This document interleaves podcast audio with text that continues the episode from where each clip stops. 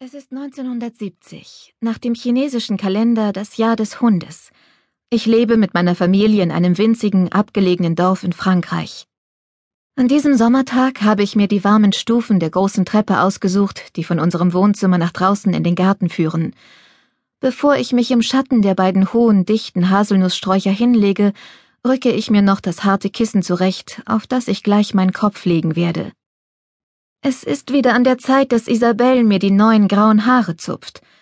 Da kommt sie auch schon und fängt gleich damit an, geschickt und ganz so, wie es in dem Land, in dem ich geboren und aufgewachsen bin, Sitte ist. Mein langes Haar soll makellos schwarz bleiben, ohne die verräterischen hellen Strähnen, die mein Aussehen beeinträchtigen könnten. Mama, wo kommst du eigentlich her? Warum siehst du nicht so aus wie wir?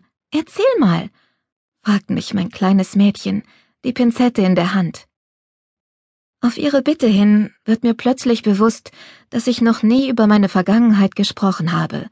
Wer sollte sich auch schon für mein Leben interessieren? Fast vierzig bewegte Jahre sind inzwischen verstrichen, Jahre, in denen ich meine Gefühle immer für später aufgehoben habe. War ich jetzt bereit, mich zu öffnen, ohne dass bereits geschlossene Narben wieder aufbrachen? Sie sitzt erwartungsvoll vor mir, meine jüngste Tochter, die ich 1964 im Jahr des Drachens geboren habe, und sieht mich mit ihrem fragenden, unschuldigen Blick an. Sie will etwas von mir erfahren. Und auf einmal habe ich das Gefühl, dass es an der Zeit ist, mich meiner Vergangenheit zu stellen. Nichts mehr verdrängen, keine Furcht mehr kennen. Meinem Verlangen, das heftig in mir danach schreit, sich zu bekennen, will ich Raum schaffen, ich will mich endlich von der Last befreien, die seit Jahrzehnten wie ein Stein auf meiner Seele ruht. So lege ich meinen Kopf auf ihren Schoß und beginne zu erzählen. Und während ich spreche, holt mich meine Vergangenheit ein. Es ist mir, als müsste ich alles noch einmal erleben.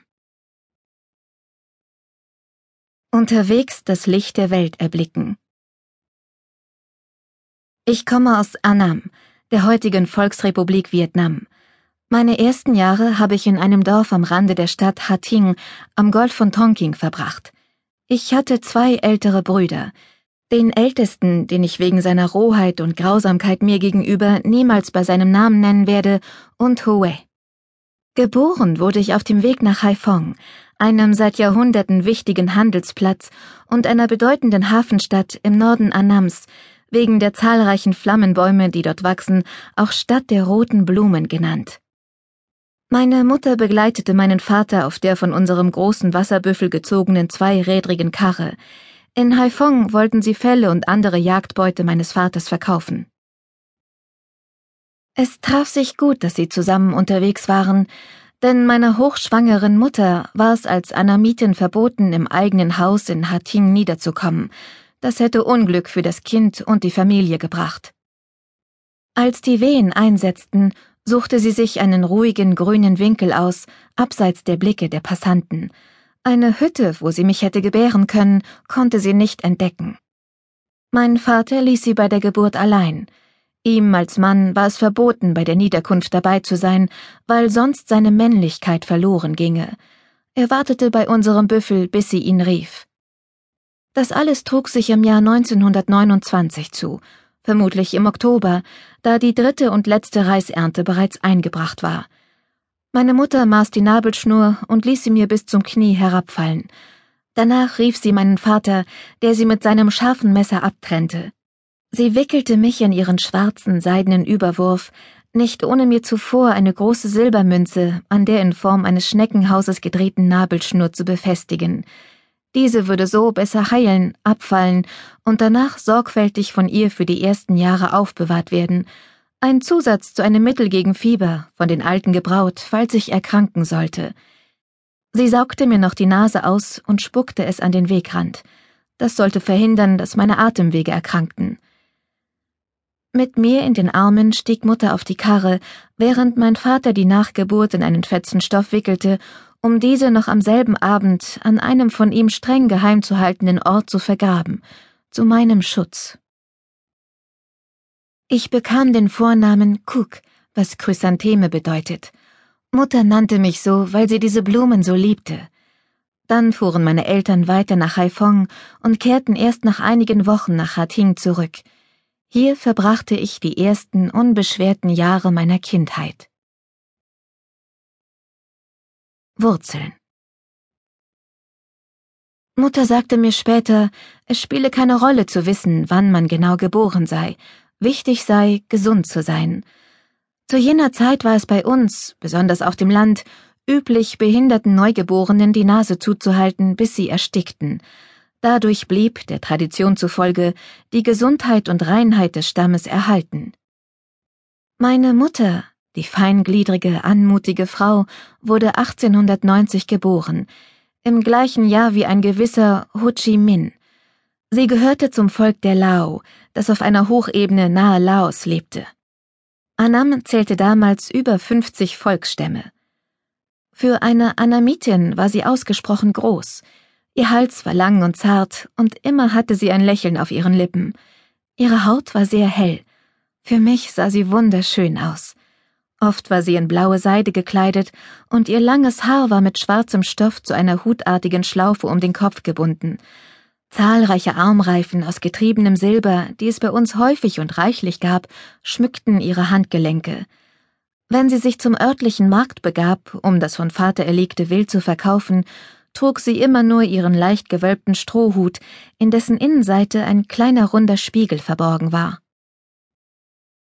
Vor unserer Hütte stand ein dickbauchiger, mit lauwarmem Regenwasser gefüllter Tonkrug, aus dem wir das Wasser zum Trinken und Kochen schöpften. In der Hütte hatten wir einen Speicher mit Säcken, die mit getrocknetem Tabak und Reis gefüllt waren. Daneben lag ein großes Bambusfloß, das uns und unser Hab und Gut retten sollte, falls der Monsunregen Hochwasser brachte und sich die nahen Flussarme in einen gefährlichen Strom verwandeln würden. Hinter der Hütte, neben einem Hühnerstall, der einer Tante väterlicherseits gehörte, bewirtschaftete meine Mutter ein kleines Stück Ackerland mit Obstbäumen, Gemüse und Kräutern. Mein Vater gehörte zu einem Jägerstamm, der zusammen mit anderen wilden Stämmen Moi genannt wurde. Er war von breiter Statur und sehr klein, etwa 1,40 Meter groß. Mit einer seiner kräftigen Hände hätte er leicht den Hals eines Affen umdrehen können. Seine Gestalt sehe ich noch heute vor mir. Seine dunkle Haut, sein breites Gesicht, die flache Nase, sein straffes, tiefschwarzes Haar, das in einem Zopf mit einem Lederband zusammengebunden war. Er war nur mit einem Lendenschutz bekleidet, nur wenn er in die Stadt ging, trug er eine abgenutzte, verblichene Uniform, ein Andenken an seinen Dienst in der französischen Armee. Über 25 Jahre hatte er in ihr gedient. Im Ersten Weltkrieg war er in Frankreich gewesen, an der Westfront. Dort hatte er bei der Explosion einer Handgranate zwei Finger gelassen.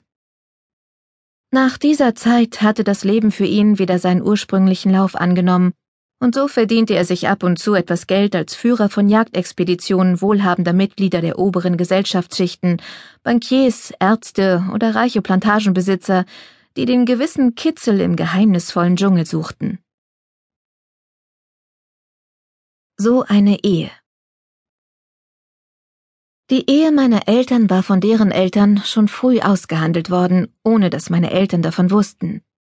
Nur die Großeltern waren von dieser Entscheidung in Kenntnis gesetzt worden. Mein Vater ging oft nach Laos, um zu jagen. Von dort brachte er seiner zukünftigen jungfräulichen Braut Blätter vom Betelbaum mit, die meine Mutter zur Pflege ihrer schwarz lackierten Zähne kaute. Außerdem hatte er immer geschliffene Amethyste und Jade dabei, sowie rote Stoffe, die Farbe des Glücks, und erlegtes Wild. Da er durch seine Jagd wohlhabend genug war, um eine eigene Familie zu ernähren, musste er nicht in die Dienste seines zukünftigen Schwiegervaters treten. Die eigentliche Hochzeit meiner Eltern begann damit, dass mein Vater seiner Verlobten viele Geschenke machte. Währenddessen wurden in den Häusern beider Parteien den Ahnen Opfer dargebracht. Der erste Tag fand mit einem üppigen abendlichen Festessen seinen Ausklang, am nächsten Morgen wurde meine Mutter festlich gekleidet und zur Hütte ihrer künftigen Familie geführt. Dort angekommen, warf sie sich vor ihren Schwiegereltern und den anderen Angehörigen nieder. Sie betete zu den Ahnen und Schutzgeistern der Ehe, auf dass sie ihr von nun an Schutz und Beistand gewährten. In diesem Moment trat sie in die Familie